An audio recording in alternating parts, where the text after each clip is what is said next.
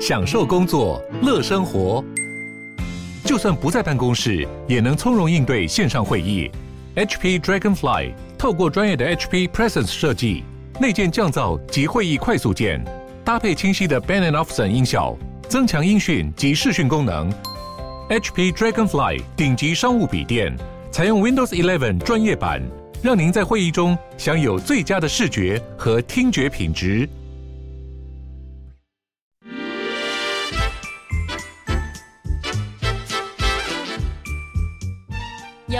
的身体，才有健康的生活。名医安扣专业医师线上听诊，让你与健康零距离。大家好，这边是九八新闻台名医安扣节目，欢迎收听每周一到每周五播出的十一点播出名医安扣节目。主持人我是米娜，刚一瞬间开始的时候突然有点紧张。我们今天邀请到的是来自台北市立联合医院复健部主任的吴俊杰医师，吴医师你好。主持人好，各位听众朋友还有观众朋友，大家好。是我们今天的名医安扣节目啊，一样会在 YouTube 同步有直播，欢迎听众朋友在 News 酒吧的 YouTube 留言频道留言询问相关的问题。我们今天在半点过后也会一样接听大家的 call in 电话，有相关的问题都欢迎可以打电话进来。我们的 call in 电话是零二八三六九三三九八零二八三六九三三九八。我们今天邀请到了吴俊杰医师来跟我们聊聊，就是大家很常见到的一个问题哦，就是闪到，闪到腰别怕。嗯，是因为很多人会有这个问题。对对对，因为生活中常常会有很多人闪到腰嘛。是。那我们大家就是听到闪到腰就觉得啊，是不是什么下背痛啊？然后哪边会闪到？有很多疑问。那这边会想先请吴医师跟我们说一下。呃，常常有患者在诊间询问医师闪到腰的问题。所谓的闪到腰到底是什么意思啊？对，这个是我们的俗称呐。是、哦。那其实脊椎附近啊，应该是脊椎。脊椎它的结构是从颈椎到胸椎到腰椎到荐椎啊，就这一个排列叫做脊椎啊。那脊椎的结构，它是一节一节的骨头。那每一节骨头旁边有很多。肌肉、肌腱还有韧带，哈，那每一节骨头跟骨头中间又有一块软骨，所以脊椎是很灵活的东西，哈，像脖子你可以到处转来转去，腰也是，你可以左转啊，可以右转啊，你可以往前弯啊，可以往后弯，你的动作可以这么多，就是因为它的结构非常的复杂，哈。那一般我们俗称的闪到腰，腰当然是指的是下面这一块嘛，啊、哦，就是我我们一般俗称的腰，大概就是我们的腰带，哈、哦，腰带的附近这一段，哈、哦。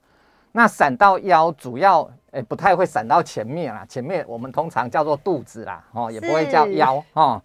那一般闪到腰，大概不舒服的位置就是在下背部这一带。那所以啊，我们学医学上的学术名称统称叫下背痛啊。那那为什么下背痛很有名，闪到腰也很有名？好像很少人说闪到胸部的后面嘛。好，为什么？因为啊，这个有有道理的哈。是。为什么？因为胸椎有肋骨啊，所以整个肋骨从后面的脊椎一直包到前面。啊，到胸骨这里，所以它是一个很很结构很完整、很扎实的东西，所以胸部的后背不容易闪到，是，但是会不会闪到？一样会闪到，只是机会比较小一点啊。是，那脖子闪到的机会就大喽，所以闪到脖子一般我们俗称叫落枕啊，就是其实整个脊椎。通通都会闪到，只是闪到的部位不一样。最容易闪到的是颈椎跟腰椎。那我们学术正式的名字也叫下背痛啊。其实你你听下背痛，你也知道，它是一个很广泛的名称呐，也不是说一个什么很诶听起来好像不怎么学术，但是它的学术名称就叫下背痛 啊。所以一个广泛的名称，当然。包括的原因就非常多了，好，是，医师有提到，就是我们很常听到的，就是闪到腰，然后主要是因为腰因为结构的关系，所以在这个胸部的上面其实比较少会闪到，也有几率比较低，但是腰就常常遇到了。医师这边可以跟我们分享，就是通常我们下背痛闪到腰的原因的话，呃，刚刚好在节目前有问一下医师，医师说有一个就是拉伤，对，是，嗯，如果是拉伤的话，是表示他的筋啊肌肉受伤吗？对。因为我我再把它再分一下原因了哈，是闪到腰的这个感觉啊，一般我们最常见的有两个原因哈，那哪两个呢？第一个就是就是我们软组织的拉伤哈，那软组织包括肌肉、肌腱、韧带啊，我们这个统称我们把它叫软组织，所以这种比较软的组织，因为脊椎的结构非常的复杂。它可以这么灵活，它两个骨头中间有肌肉韧带，然后也有肌肉是跨三个骨头抓住肌肉，让它不要倒的，也有也有肌肉是跨四五个骨头往上跨上去的，所以它非常的复杂啊，所以常常会因为一个不小心的动作，比如说你弯，诶，坐着刚起身啊，啊弯腰捡一个东西，啪，哦，我痛死，痛死了。对、哦，那通常这种这种原因造成的，大概就是你的软组织，就是把脊椎撑住的这一些组拉住的这一些组织，不小心你把它拉到受伤了啊、哦，就像走路走路跑步啊什么，然后忽然间转一个弯啊，脚的那个韧带拉伤，我们一般俗称叫翻船啊。同学间都会互相说啊，你翻船了哇，脚肿起来了，肿好大，赶快先冰敷啊，这样做是对的啊。所以我们闪闪到腰，没有人说腰翻船嘛，啊，但是就是俗称叫闪到腰，这一个是蛮常见的原因啊。那还有一个蛮常见的原因就是呃神经压迫啊。因为神经压迫一样会忽然间的瞬间的压到神经，一样会让你觉得闪到腰，哦，那这个啊，通常神经压迫引起的闪到腰会常常发生，啊，你一年内，哎呦，发生好几次，啊，但是一般肌肉拉伤这种软组织的拉伤引起的闪到腰不太会常常发生，所以跟落枕一样。落枕也是闪到嘛，哦，闪到脖子啊，闪到脖子的问题也是一样。你如果一个月内发生好几次啊，或是一年内发生好几次，你要小心是神经压迫的问题啊。那神经压迫如果是年轻人，最常见的就是椎间盘压到神经啊。那如果是呃不一定是年轻人，中年人也会啊。那如果是年纪大的老年人，当然有可能是因为，呃，骨刺压到神经，啊，就是我们把比较主要的原因分成这两个，就是一个是软组织的拉伤，一个是那个神经的压迫。但是当然还有没有一些比较稍微罕见一的一点的原因，绝对有的啊。但是很多事情啊，不要。往那太罕见的东西一直想啊，这个是这个问题，一般丢给医师就好。有些人会说，哎，我常常腰痛啊，真的有病人会来说，哎，我常常腰痛，是不是腰部啊长了一颗什么肿瘤？我当然不能说不是啊，但是你什么痛都想往肿瘤那边去想啊，你你真的是很苦恼。手痛你就想骨头长肿瘤，头痛你就想脑部长脑瘤，你你会没有办法生活下去了啊、哦！所以当然这个是一个可能的原因，但是通常我们不会把它，因为它不是那么常见啊、哦，我们不会把它做第一个的联想啊。那、哦、有没有可能老年人呢、啊、弯腰捡个东西，真的啪一声也是像闪到腰的感觉，但是它真的不是我刚刚讲的那些原因，是什么？是骨折。哦，哦，那是因为骨质疏松，弯腰捡个东西，弯腰上半身的体重的重量往下一压迫，哦，压到啊，你也会听到小小的啪一声，哦，啊不不是不是别人听到，是自己感受到，哦，那通常呢，七十岁以上，尤其是老年女生啊，我们一定会从这一个方向再增加考量，因为这个问题真的很复杂哈。那骨质疏松，那骨质流失以后，骨头变得很脆弱，不小心弯腰捡个东西，骨头就被压扁了。这种有一个特殊的名称，虽然叫骨折，但是因为它是骨头压扁。的骨折，所以一般我们叫做压迫性骨折。好，这个在年轻人非常少见，因为年轻的骨头应该是不会这么脆弱啊。但是这个在七八十岁以上的老年人，算是偶尔都会遇到，所以都不要把它当成只是一般的闪到腰的治疗啊，因为治疗的方向会不一样啊。但是你说，如果是我刚刚讲的这两个。常见的原因，比如说软组织、肌肉、肌腱、韧带的拉伤，或是呃神经的压迫，这两个常见的原因，初期处理方法是一样的，所以没有这么这么这么需求，说我一定要立刻看看它到底是神经神经压到这件事情呢，还是到底是。那个肌肉拉伤或肌腱拉伤这件事情，初期其实是没有特别的需要去区别它。一般我们怎么处理，就是要多休息。好，是一般如果说我们大家通常就是，比如说不管是呃神经压迫的不舒服，或是拉伤，会有闪到腰，然后下背痛的症状，在有这样的情况下，我们就是可能会去看医师。那通常会先做的是症状。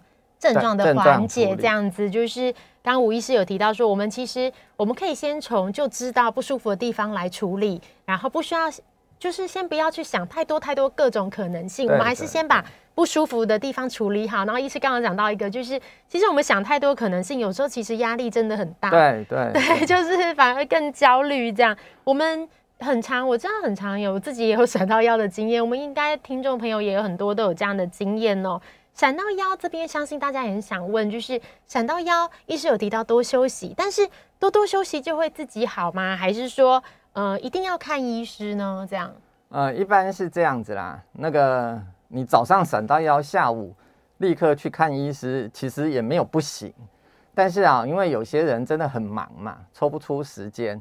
那你说，你你可以稍微自己先观察一下啦，因为初期刚闪到，不管。你你知不知道它是闪到？你你怀疑它是神经压迫引起的闪到，或是你觉得它是刚好是你一个动作不小心把它拉伤的闪到都没有关系，就跟刚刚提到的那个跑步跑到脚翻船的处理是一样的，就是第一个就是多休息。那什么叫休息？就是会痛的动作不要去做啊。跟脚扭伤一样嘛，脚扭伤基本上你一走路一踩就会痛，那原则当然就是少去踩它。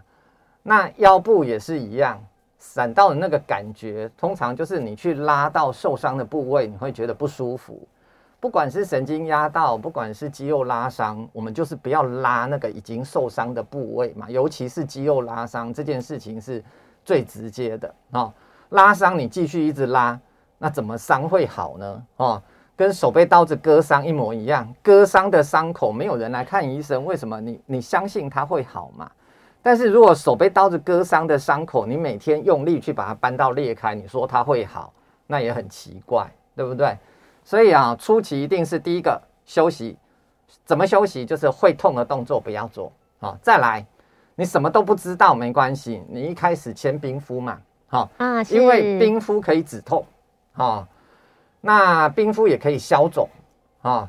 那虽然那个脊椎附近的拉伤，大部分不容易看到肿啦，哦，但是在受伤的当下，你什么都不知道，你你还是可以做一个处理，就是冰敷，哈，绝对不会冰到错误啊。那基本上冰敷也是有原则啊，就是冰一冰，你觉得已经好像没感觉了，你都要拿起来一下，然后冰敷。热敷会热到烫伤，大家都知道，但是冰敷一样会冰到冻伤，哦，所以这一件事情还是要提醒大家，就是我们要冰敷，但是冰都是冰个，比如说冰个呃二十秒钟，你觉得已经好像没有什么特别感觉好像有点麻木，你的那个冰敷袋一定要拿拿起来一下。那或是你在冰敷那个冰块上面包一个毛巾啊，一样可以稍微减少那种直接接触的冰啦，因为冰大概都是零度嘛，哈，所以一直冰下去其实也不是很好，所以冰一下，拿起来一下，然后拿起来一个五秒钟，然后再往下冰都 OK 啊。所以初期你什么都不知道，你就先冰敷，然后观察你的症状恢复的程，呃，症状持续的。程度啦，哈，你到第二天到第三天不舒服的症状有逐渐的减缓，你又没空来看医生，你也知道说啊，这个应该是透懂了啦，应该不用看医生也没 关系了。对，好，就是你的症状如果有逐渐的改善，基本上 你暂时不看医生应该都没关系，哈。但是我们不会不会这样建议啦，通常。那个，不管你是神经压迫的这种闪到腰，或是那个肌肉拉伤的闪到腰，都很痛，哦，都非常痛，哦，所以初期啊，如果在门诊啊，有有些人真的是走进来是这样子，这样子扶着这样，哦，哦，一一性啊，哦，就疼就疼啊，哦，都不能转，我我说呢，那请坐一下。他就说：“我我我不能坐，我真的不能坐，坐下去我会受到痛到受不了。”所以他他表现就是这样。为什么？因为坐下去的时候腰会拉一下啊，啊，就是你那个已经受伤的地方啊，你用力拉扯会让受伤更不舒服。所以他他自己也知道他不能坐下。他如果要坐下的话，一定是这样做，扶着，然后这样。然后固定他的腰部，让他腰部不要动，然后这样慢慢坐下去，几乎都是这个表现出来啊、哦。所以他也知道说他不能动，所以基本上就是不要动他，然后多休息，先冰敷。那如果来门诊，通常我们会给药啦，哦，一般非类固醇性抗炎药对这种急性，因为你受伤以后就会急性发炎，哦，那急性发炎不管在哪里都非常痛，哦。有些人啊，那个肋骨转一下，肋骨这边拉伤，会痛到不能呼吸，哦，所以腰部下背部的这边的闪到腰，如果是肌肉拉伤，一样会痛到很痛，哦，那通常我们会给一些消炎止痛药，跟就是我们俗称的消炎止痛药，一般呃学术名称叫非类固醇性抗炎药，哦。然后配合肌肉松弛剂，让它因为闪到以后，整个肌肉会紧绷，整个肌肉紧绷，血液流动会变少，所以那个组织啊的愈合会更慢一点，啊，所以正面的改善这个组织的修复，基本上吃药绝对是有正面的帮助的，啊，那有些人就会很担心，哎，医生啊。哎，假黑啊，消炎止痛药是不是会伤肾呐？哦，那通常啦，其实大家不太需要太积极担心这件事情，除非啦，除非你本来肾功能就不好，你一定要提醒医师啊、哦，说跟医师讲说，哎，医师，我上次做检查，那个家庭医师有跟我讲说我肾功能不太好，那当然这时候处方的医师就会特地考量一下啊。哦那不然的话，因为这种闪到腰的感觉，通常不会持续的时间太久嘛，哦，总不会闪到一个月还在闪到嘛，哦，但是如果是闪到一个月在还在闪到，就只有一件事情，就是你应该都是神经压迫的闪到腰啦，哦，是，所以可能处理方面就要往神经压迫这一边来处理了，哦，所以就不是一般针对。那个肌肉拉伤，或是韧带拉伤，或是肌腱拉伤这种闪到腰来处理，好，但是一样闪到腰的处理啊，其实，在急性期啊，真的不能动的人呢，他非得上班，但是他上班的时候又不能动，很苦恼，真的很苦恼。那怎么办？通常我们可以针对他闪到的那个点呐，哦，直接。打针治疗啊，那那我们打针是打什么？打针当然跟大家讲实在话，就是打类固醇。好，那那个类固醇的量基本上不是那么大啦，所以那个局部的急性的类固醇的处置，原则上就是针对你很严重的不能动的的那个拉伤的肌肉来处理。那为什么要用类固醇？因为类固醇是最强的消炎药。好，那你拉伤以后局部的组织发炎的急性发炎，你不用快一点的方法来处理，你就会拖三五天到一个礼拜。那你就变成说，你三五天到一个礼拜都不能工作了，因为有些人工作一定要弯腰。他如果像我刚刚表演的这样，他是没有办法工作的。好，是，所以那怎么办？那就要急性赶快处理。哈，那有些病人呢，打一针以后，我叫他说：“哎，你再腰再动一动看看。”他会说：“哎，哎，好多了呢，好多了呢，可以弯了呢。”哈，为什么？因为有些人真的不能休息呀。你跟他说：“那你要休息哦，休息。”我我今天请假，我明天没办法再请假了。嗯，哦，所以基本上我们针对这一类的病人，还是会用依照他的需求啊，然后给适当的处置的办法啊。那有些人，那呃，他不喜欢打针，他吃药，然后配合做复健啊。那复健我们通常第一天会用冰敷啊。但是到第二天，这个局部的这种闪到腰的肌肉拉伤的，大部分都不会肿，哈。那尤其是外表也看不到肿，啊。通常我们第二天就会开始用一些深层的热疗来处理这件事情，哈。比如说短波啊，在附件方面，比如说短波啊、超音波啊，或是镭射这一类比较深层的热疗，哈，可以处理它受伤的部位，让它受伤的部位。原理是什么？原理就是加速血液循环啊，血液循环越增加，组织的愈合就加快，好，所以针对这一方面，我们用这个处置来说的话，通常可以让你好的恢复的速度快一点，好。那再来就是提到神经的压迫，如果是神经的压迫，最常见的应该是。比较年轻的大概都是椎间盘压到神经哦，是是，一样会会让家觉得人人家觉得那种闪到腰的感觉。你一个动作不好，那个椎间盘一卡到神经，你就会觉得闪一下，然后再转一个身，然后椎间盘又卡卡到神经，你又觉得闪一下。那个椎间盘就是它不是持续一直卡在神经上，它是会因为你的动作变化。造成它椎间盘有的时候压到神经，有的时候没压到神经，所以你就会一直觉得你在闪到腰哦。今天闪一下，明天闪两下，后天闪三下哦。那这种啊，这种大概都是神经压迫，是就跟一般的不一样。对对对，是我们这里先休息一下，我们广告过后要来接听大家的 call in 电话，欢迎询问就是复健还有腰痛相关的问题，吴俊杰医师将会为大家解答。我们的 call in 电话是零二。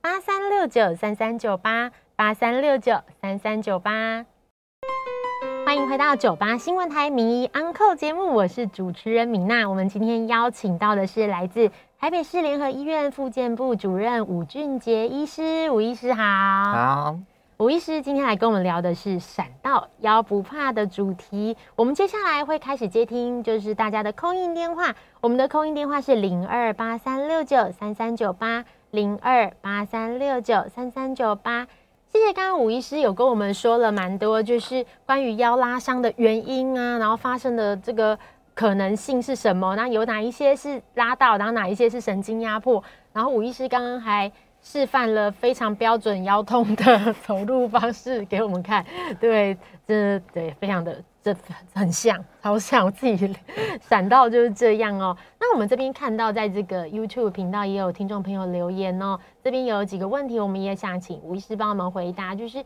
这里有听众询问到，就是呃，因为刚刚医师有讲到说，有很很小的几率是呃不一定是受伤嘛，可能是一些比较难的，比如长东西或什么的。对对对。但是那个腰痛的会很难，要怎么去分别啊？痛的这种。嗯呃，当然不是那么容易分别，是是是，所以所以基本上哦，区别的这件事情应该是完全交给医师来区别啦。了解。哦，但是我简单的跟大家当然那个分享一下，刚刚那个在我们那个 YouTube 的聊天室啊，也有那个那个那个我们的常客燕良，他 他有提到一件事情，就说哎。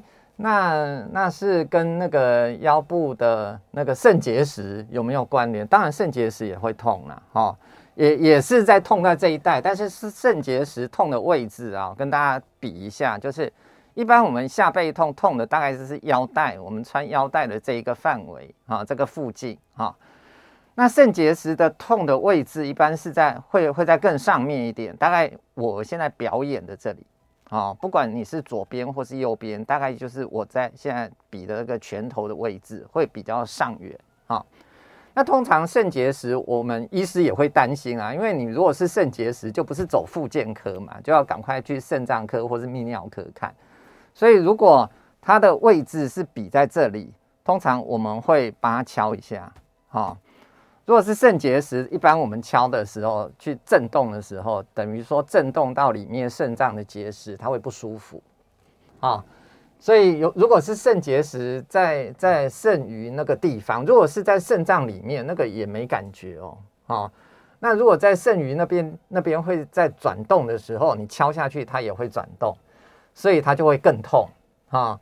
所以这个一般我们在医学上叫做 knocking pain 啊，就是你有敲击引起的疼痛啊。这个当然就要去肾脏科或是泌尿科去找医师做检查，正式的检查一下是不是这一方面的问题。好，是我们接下来有 call in 哦，我们来接刘小姐的 call in。刘小姐你好，你好，我我请教吴医师哈，是，我是五月十六号打的颈椎的 PRP。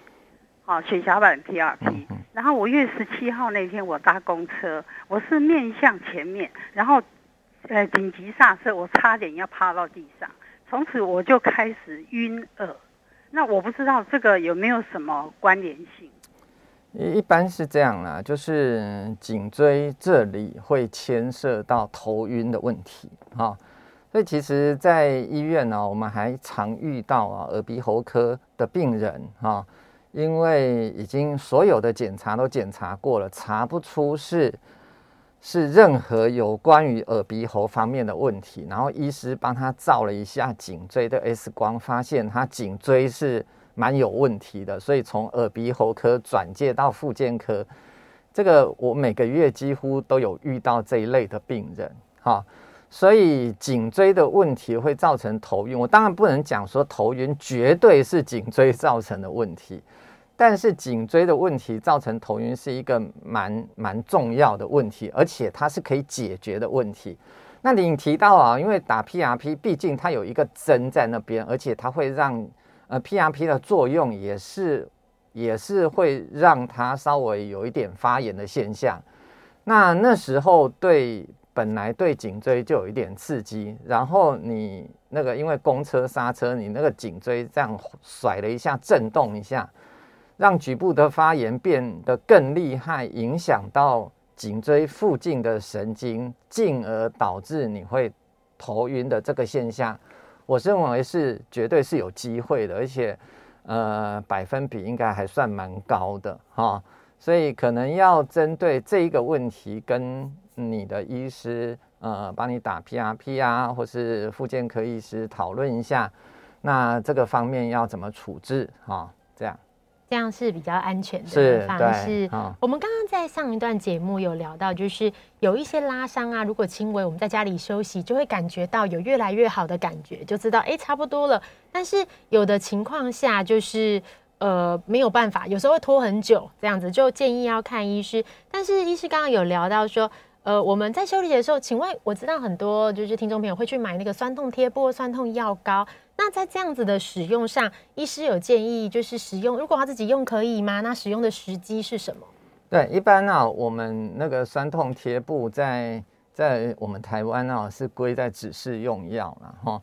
那指示用药基本上是可以贩售的，所以你在康士美啊、屈臣哎，不应该不能讲名字啊，反正你在那一类的，在药局、呃、对对对，药妆店那一店那一类的店哦，大概都可以买得到啊、哦。所以基本上啊，如果你真的没空看医生，你觉得它是闪到腰的状况，你局部先用这个，不管你是用呃抹的啊。那或是你是用贴的这种非类固醇性的抗炎药的局部的治疗，基本上是都 OK 的啊。那原则上就是你如果越贴越舒服，就就没事了啊。那你如果越贴越没有变舒服，你就一定要来看医生。这个也不要太轻忽这件事情啊。那再来就是贴的或是擦的最重要一件事情啦，你不要贴到过敏啦啊。哦，这个我们还蛮常见的哈，就是病人来的时候闪到腰不能动了，然后来的时候，然后来的时候啊，把他那个那个衣服拉起来一看，哎。它、啊、怎么一个方形的贴的东西，红红的，是，哦、那那就没有话讲了，那就是贴到过敏了嘛，哦，所以啊，贴的什么时候会贴到过敏，其实也不知道，就是看时间，有些人啊贴两个小时就过敏了，啊，真的也有人啊贴一整天呢，从早上贴到晚上，但是通常那个药效啊，大概都十二个小时左右就会都不见了啦，所以通常不会建议贴那么久。大概贴个三四个小时，应该比较不容易造成过敏。但是真的临床上我们有遇过啊，有人贴两个小时就过敏，所以其实贴到你觉得痒了，就绝对已经过敏了。哦，所以通常都会建议你贴的时间不要太长，不要贴到过敏就都 OK 啊，因为它吸收的那个非类固醇性抗炎药的吸收率也不会这么高啊。但是还有一个缺点就是。哎，有一次啊，好像六七年前听到有一个，呃，那个有有去人去国外啊，去泰国嘛，都会买一些那个什么酸痛药膏，有人全身擦了以后，擦了两三天就住院，后来就、啊、后来就走了，嗯，因为擦的太多中毒，哦，哦，所以这一类的东西你不要以为是擦的都不会吸收，还是会有吸收啊、哦，整个吸收进去以后。呃，吸收过量还是不行，好、哦，所以这一类的问题大家自己要小心。当然，你说插到插到那个中毒，这是真的是非常非常不常见的问题啦。但是还是要提醒听众朋友，是，尤其是用药的部分，真的要特别小心。是，这边也想问一下医师哦，就是如果我们自己休息已经有改善了，然后感觉可以一块药自己痊愈了，医师刚好提到说。不要刻意做一些会痛的动作，因为有时候我们就是有时候就会明明这里很痛，但是我们就会故意做一个动作，让他很有感觉，这样这样是不好的。那有没有什么动作是医师常常教给我们患者，就是是可以舒缓腰腰部的不适感？对，刚刚那个那个也有人问了，也有听众朋友、观众朋友问，在 YouTube 上面问说，哎，那是不是腰部的肌少症的问题啦？哈。那很容易闪到腰，当然跟整个结构还是有关系啊。你如果肌肉不够力啊，整个脊椎骨为什么可以维持直立？直立就是靠旁边的肌肉把你抓住嘛啊。你旁边的肌肉的组织不够力，一定很容易闪到腰，就这个跑不掉了啊。就跟你的脚踝附近的组织不够力，那你就很容易翻船，意思其实是一样的啊。那要怎么样强化呢？基本上我们就是要强化核心肌群，好，那核心肌群，腰部的核心肌群，当然你简单的讲就是腹肌跟背部的肌群这两两组嘛，啊，这两组核心肌群。那腹肌的肌群基本上就是怎么强化？当然就是半仰卧起坐，一般效果是不错的。好，我们人躺在床上啊。然后做仰卧起坐，但是你可以，你你正在拉伤的时候，当然不建议你整个这样子仰卧起坐这样弯起来啊。通常你只要起来一点点啊，那你闪到的地方不会痛啊，那那就 OK 了啊。你起来一点点，你肚子就会用力哈。那这是一个最简单的哈，而且效果也不错的哈。那再来仰卧起坐，我们只练到腹肌嘛，背肌没有练到啊。那背肌。怎么练？哪一个动作效果还不错？就是平躺躺在床上，然后抬屁股嘛，这样。哦，哦是是，用手把用手把屁股撑起来。平躺是平躺，然后把屁股稍微抬起来，有抬就有用了。啊、哦，嗯，当然抬越高效果越好。问题是抬越高，抬到整个那个那个肚子拱起来。这个我们叫做挖人操嘛，哦，再加上手把它拱起来，就叫挖人操。当然不是那么简单的事情啊，就是量力而为啦。所有的核心肌群的运动都建议从轻微的开始，慢慢加强。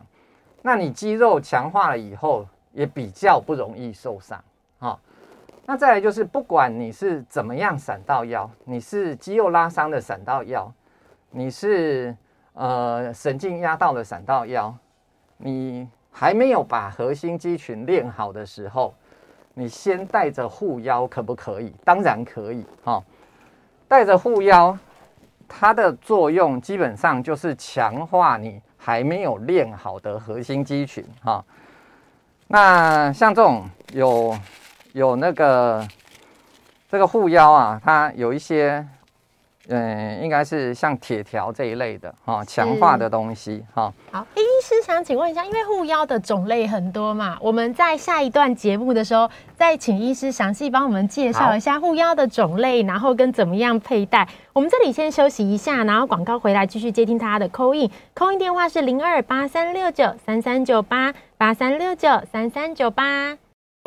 欢迎回到九八新闻台名医 Uncle 节目，我是主持人米娜。我们今天邀请到的是来自台北市联合医院复健部的主任吴俊杰医师，吴医师好。好，我们今天吴医师跟我们聊了很多跟腰有关的这个医学常识哦。闪今今天的主题是闪到腰别怕，我们会继续接听，就是大家的扣音电话，我们的扣音电话是零二八三六九三三九八八三六九三三九八。我们刚刚在上一段节目结束的时候啊，刚刚好就是吴医师这样跟我们讲关于护腰，护腰真的是大家都很想知道的，就是很多问题耶，因为护腰种类很多，然后。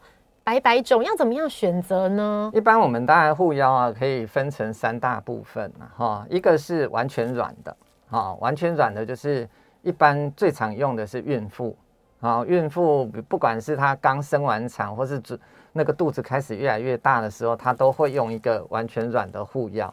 那还有一个是老年人。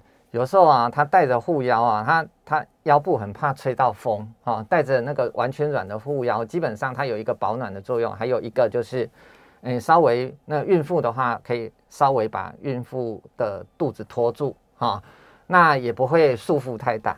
再来一种，呃，针对那个肌肉拉伤或是最近呃神经压迫引起的疼痛，一般我们比较会建议用到这一种，就是旁边有一些支撑的。硬的，不管是硬的塑胶或者硬的钢条啊，那像这我现在手上拿的这一个，它就有五条哈，正中间一条，然后各旁边更各两条，然后在腰的侧缘还有两条哦，还有两条把它保护住。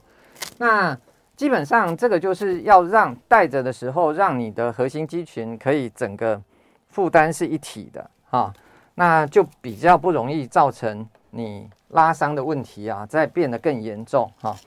那戴一下这样子啊，就是基本上还是就是戴在你的腰附近啊，用力把它箍住。像这一个，它旁边还有一个拉拉条啊，因为这样子你核心肌群可能保护的不是更好的时候，再往往往内侧拉啊，这样子哈。那带起来你腰就不容易这么容易弯了。啊，就是保护你肌肉拉伤的部位不要拉伤。那如果是神经压迫，你的动作变慢了，你也不能特地的弯下去，你的动作也不容易造成神经的压迫。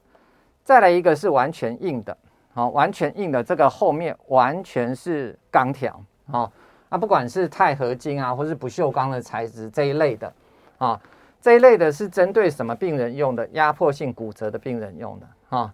那因为它的稳定性要更好啊，那再来就是，如果是压迫性骨折是在腰椎、第一腰椎的以上的部分，那像穿这一种是绝对不够的哈，因为没有办法保护到。所以如果是压迫性骨折比较上缘的话，一定要穿全身性的那种背架啊。所以一般我们大概分成这三种啊。那穿背架的原则就是啊，你不要从早到晚都穿在身上了哈。因为你从早到晚都穿在身上，你的腰就不会用力了啊！是是。那你腰不用力，你完全靠背架，那你背架如果拿掉的时候，那你更容易拉伤，你的支撑度就不够了。因为总是你不可能晚上睡觉的时候穿着护腰吧？啊，那你晚上睡觉的时候会不会翻身？你的胸部已经翻身了，你屁股还没翻身过去就拉伤了，就又闪到腰啊、哦。所以背架的使用一般都是，比如说像我这样坐下了，我应该就把它这个松掉啊。哦、是。那你要起来的时候，你再带起来就好。好，坐着的时候带着你也不太舒服，把它松掉就就力量就解除了。哈，大概是这样。是，就是刚刚医师有提到一个很重要一点，就是像是护腰或是背架，都不是二十四小时背在身上的。我们要就是在比如说做比较放松的姿势的时候，其实就要拿掉，不然有时候会让它反而没办法让你的肌肉就是有力气。是，这样反而会因为。呃，刚刚刚好在这个中间的时候，也有工作人员问到说，就是哎，戴这个护腰会不会就是戴了就再也放不掉？如果像医师这样讲的，就是长期使用护腰，然后就依赖的话，确实有可能就就比较不好。对，哦，了解。所以大家，那大家也想知道，就是说那个我们戴护腰的时机是，哎，我们现在有 call in，我们先来接一下朱小姐的 in。哦，好的，那我们就是刚刚讲到戴护腰的时机。呃，我我们一定有很多听众朋友会想问说，到底应该是运动前戴，就是还是运动后戴，还是受伤了才戴？这样一般啊，就是你如果是很容易闪的闪到腰的人，他大概都会三不五时都会戴啦。就是你要做比较大幅度的动作的时候就要戴着。但是啊，如果在运动的时候戴着这个护腰，尤其是像这种保护力很好的护腰，你大概是没有办法运动的啦。所以通常在正式的在做一些运动的时候，呃，应该都是你身体的状况是很好的时候，你不能说你还腰还在痛的时候，你就赶快跑去做运动啊，为了强身，但是这样是不对的啦。就是你腰不舒服，你运动一定要减少，或是甚至这一段期间是不要做运动的。等腰好了以后，留得青山在，不怕没柴烧嘛，哈。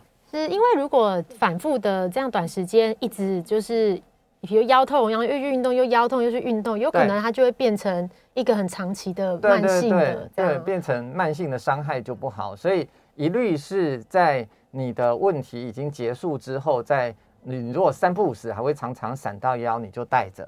哎，好的，那我们来接听朱小姐的 call in。朱小姐你好，哎你好，呃，我想请问一下吴吴大夫哈。就是说，我最近是有那个呃带状疱疹，所以那个神经就这样常常这样抓抓的痛啊。像这种的神经痛，有什么方法可以去缓解它吗？嗯，带状疱疹是一个很棘手的问题哈。是。那它的原因是因为有病毒侵入到那个神经丛里面哈，造成神经的受伤啊。那有些人带状疱疹之后疼痛就逐渐改善，但是也有人。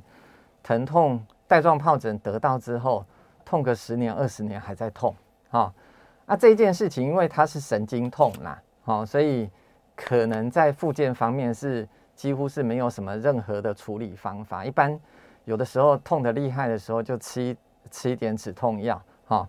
那当然有一些调整神经疼痛的药物，哈，是可以使用的，哈。所以偶尔真的，我们在复健科也会遇到这一类的病人，已经痛很久了。他三不五时会来做做复健，利利用一些热敷电疗来改善他那种很不舒服的神经痛啊。然后呃，适当的使用一些呃降减缓神经痛的药物，大概可以让他稍微止住那种极端的不舒服啊。是我们在 YouTube 这边也有听众朋友询问呢，呃。这一位朋友询问到，就是刚刚上一段，就是医师有讲到，如果我们有时候比较严重的拉伤的时候，复健科会打针嘛，会打类固醇，然后让症状比较缓解。那这边大家一定很想知道，就是这样局部类固醇的注射，常可以常常施打吗？会不会有抗药性？这样？嗯，基本上类固醇是不会有抗药性啦，哦，它它不像一般的那个抗生素哈。打一打之后啊，吃一吃之后啊，结果抗生素的那个细菌啊，已经已经变得太强壮了，你杀不死。类固醇不会有这一个问题哈。但是同样的啦，就是毕竟它还是类固醇，是用那个最基最最呃，等于说用牛刀来处理这件事情啊啊。基本上我啦，我本人是不会常常做啊。那我刚刚也提到，就是你真的是你非得工作不可。然后啊又痛到完全不能活动，那的确是一个好方法，因为可以让你快速的止痛。那当然，你如果是常常闪到腰的这种感觉，我们还是要区别一下，你到底是神经痛还是肌肉拉伤的引起的疼痛。那就我那个长期的观察来说，其实神经痛你在附近做局部的类固醇注射，还是针对肌肉放松效果还不错。所以有些人啊，肌肉一放松之后，他疼痛也立刻可以减缓。但是都不会建议你常常打啦，哦啊，类固醇也不应该常常打，除了有一些特别的病人，比如说有一类的病人，比如说他气喘，那个 COPD 就是慢性阻塞性肺病，他非得吃类固醇不可，那才会用到长才会用长期使用的方式，不然我们类固醇的注射基本上就是救急啦，哦，在你急性期赶快处理一下，让你比较不痛。那针对问题还是需要有一点其他的方法来进一步的处置才对。